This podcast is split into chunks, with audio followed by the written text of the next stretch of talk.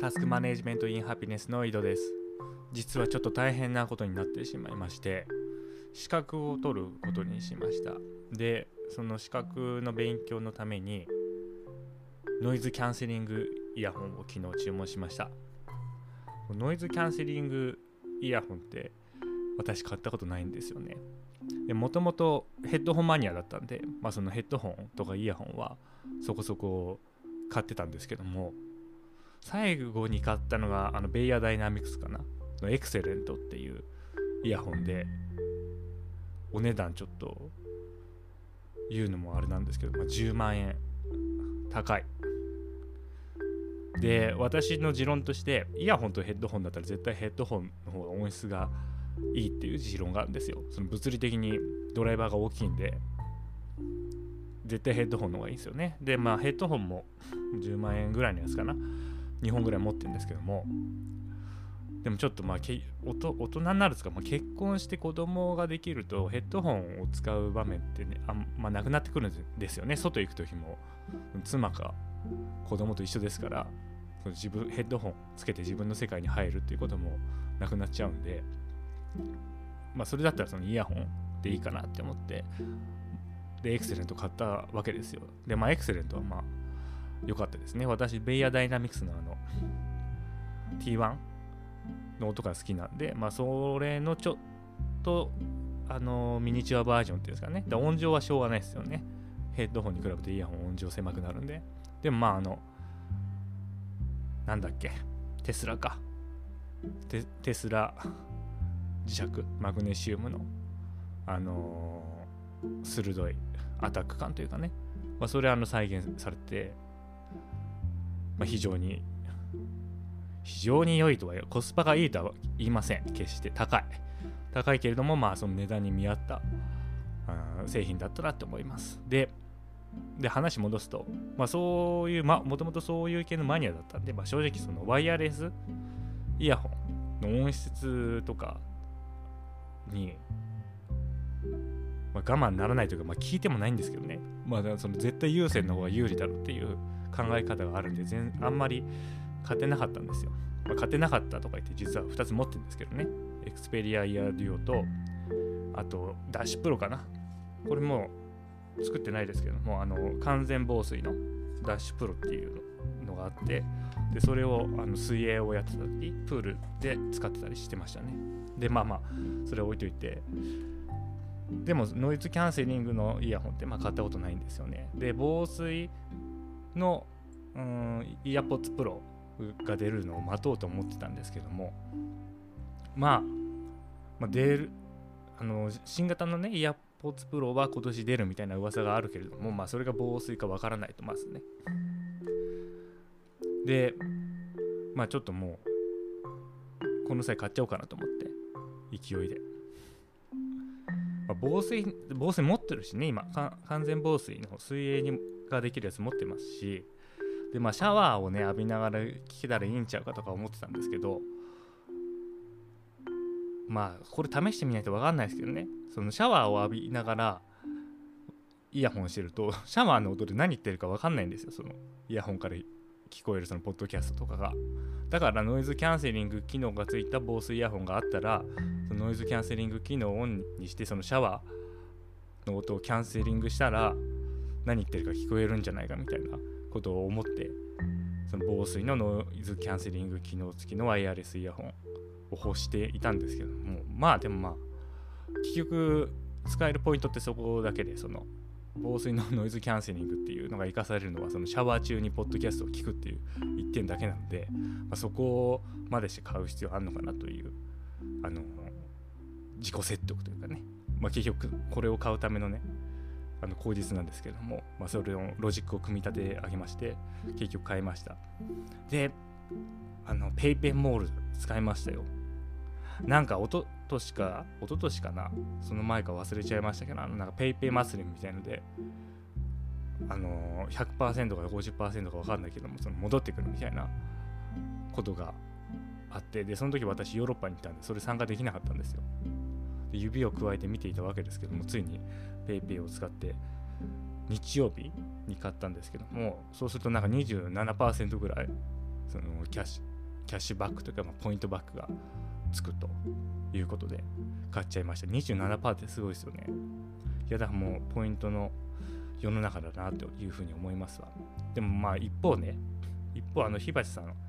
この前話した時にその PayPay かどっかのポイントバックがあるからこの店で買ってこいとかいう話を奥さんにされたらしくてそのなんかポイントにね生活コントロールされてるみたいな逆の一面もあるかなとか思うんですけれどもまあちょっと届いてみたらどんなもんか試してみます。ジャブラですからね。ジャブラってあの通信の通信機器というかあのは、えー、仕事で使うイメージですもん私。あのー、携帯とかねスマホに接続して通話をすると。Bluetooth 通話をするっていう機器のイメージですね。えー、7年ぐらい前かな。多分最初に買ったその Bluetooth のヘワイヤレスのイヤホンマイクかな。が確かジャブラででしたね。今完全にプラントロニクスになってますけども。まあでもその通信機器の会社ですしなんか補聴器もやってるらしいですね。ヨーロッパの会社らしいですわジャブラは。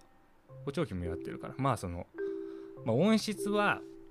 期待しません。絶対有線の方が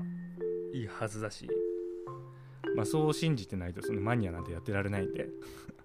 こうしたら音質が良くなるとか思っていろいろ改造するという考え方じゃないとマニアなんてやってられないんで、まあ、まあそこはまあ置いといたとしてもその耳のフィット感とかその聞こえ方とかノイズキャンセリングとか、まあ、そこら辺のテクニカルの部分に関しては、まあ、ジャブラ十分にノウハウが蓄積されていていいんじゃないかなというふうにちょっと期待してます。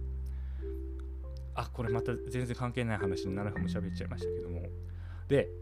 その試験っていうのは QC 検定っていう試験なんですよ。で QC っていうのはクオリティコントロールですね。で品質管理の試験です。でこれってタスク管理と非常にその親和性が高いと私は思うんですよ。ちょっとテキストチラ見した時にねそれまで全然知らなかったんですけどクオリティコントロールってその品質管理っていうんでその製造部門製造部門の話っぽく聞こえますけどもこれはその品質っていうのはそのものだけではなくてプロセスであったり人であったりと全てをの活動を含むらしいんですよね。でそうするとタスク管理とてかこれタスク管理じゃんって感じです今のところの印象として。でこの品質管理統計的品質管理手法 statistic quality control。これはあのテイラーの科学的あの管理法ですよね。有名な。そこから来てるんですよ。でそれはマネージメントってことです。つまりマネージメントの源流からこの QC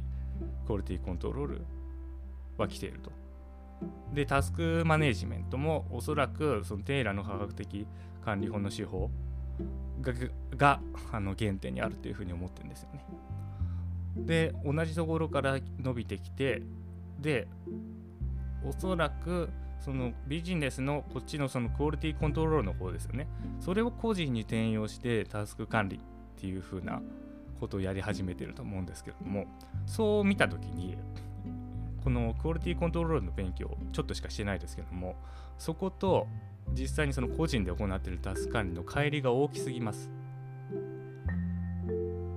純粋にそのクオリティを上げるっていう活動とは関係ない要素。これが多分に含まれているのが現状のその個人が使うタスク管理、まあ、その状態かなというふうに思いますね。うん、でで私が求めるところは純粋な純度100%タスク管理なんですね。で、まあ、ただあれですよその全ての活動は私はタスク管理だと思ってます。そのまあ、朝ごはん食べるにしても何にしてもそれはもうタスクとみなせますんで全ての人間はタスクを実行していると。でそのタスクをうまく実行するにはどうすればいいかっていう考える活動をタスク管理と呼んでるんで全ての数はタスク管理となるとそして純度100%じゃなくてもその混ざっていてもそれはもちろんタスク管理であるしその純度100%がいいとは決して思いませんで純度100%って結局何言ってるかっていうとそのタスクの実行タスクの実行という一点において、えー、全ての活動が回っている、まあ、そういうタスク管理ですね。タスクの実行に関係ないものは無駄として排除されている、まあ、そういう状態が純度100%のタスク管理だと思いますね。で、えー、今ね考えてるのが、まあ2、2つぐらいかな。大きく2つぐらいと2つの要素が個人のタスク管理に混ざり込んでいる状態だと思います。で1つは知的生産。知的生産的な要素がなんかタスク管理の手法の中に入り込んでいるのが現状だと思いますね。例えば記録を取るとはね。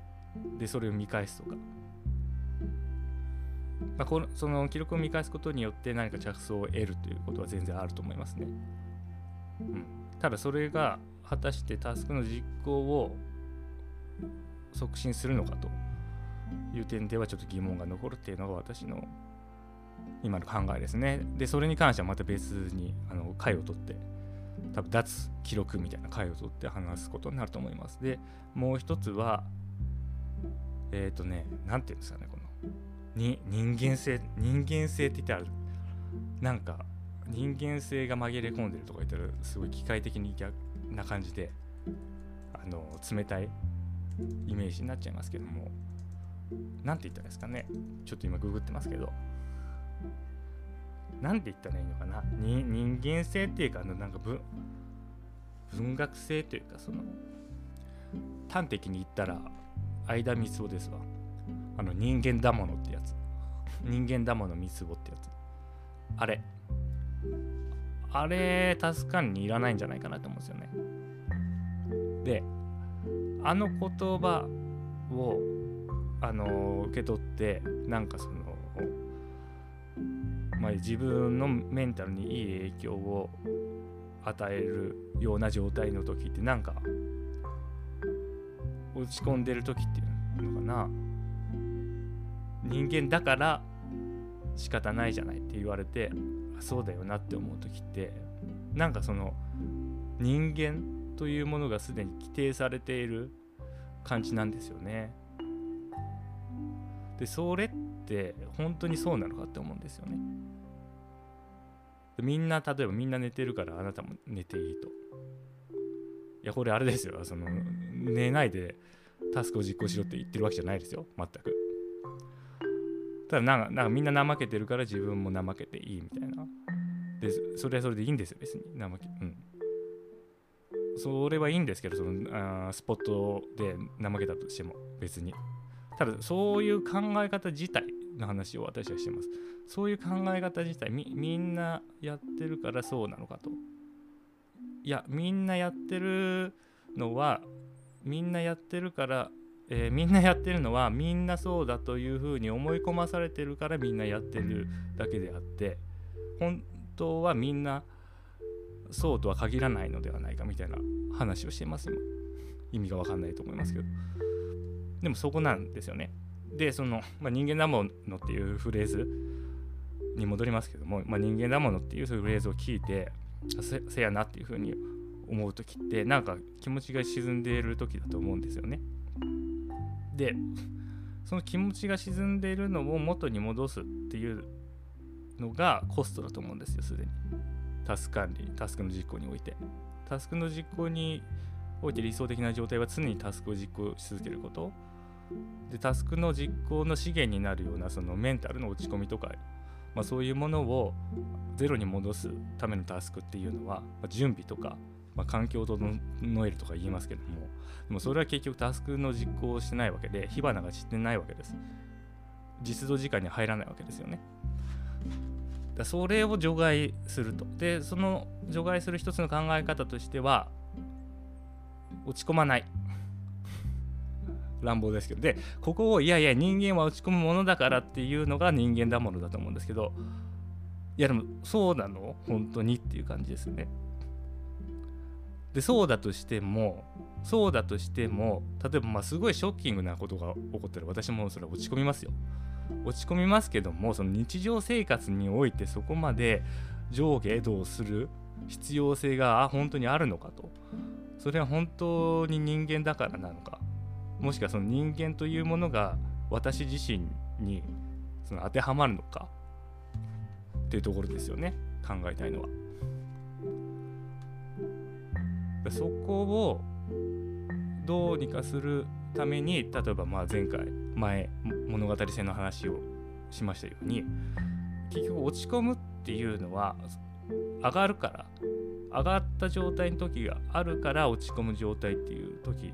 というか概念が発生するのであって全く平坦なその世界観で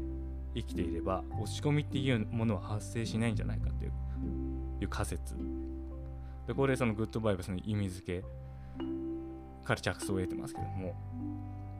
でそういう考え方をすればタスク管理の純度が上がるんじゃないかっていうことですよね。でまあ古典的なタスク管理はもう完全に人間だものですよね。人間はこういうもんだからじゃあこういう対策を取ると。でこういう対策を取ると落ち込まないからタスクが実行できます。でもそれはそういう対策を取るっていうタスクが生活に組み込まれてしまっていてでその時間は火花が散ってないから純度が100%ではないと。だそこを100%にできるだけ上げるっていうのが私の考えてることですね。はい。じゃあ今日はその辺で。それでは良いタスク完了。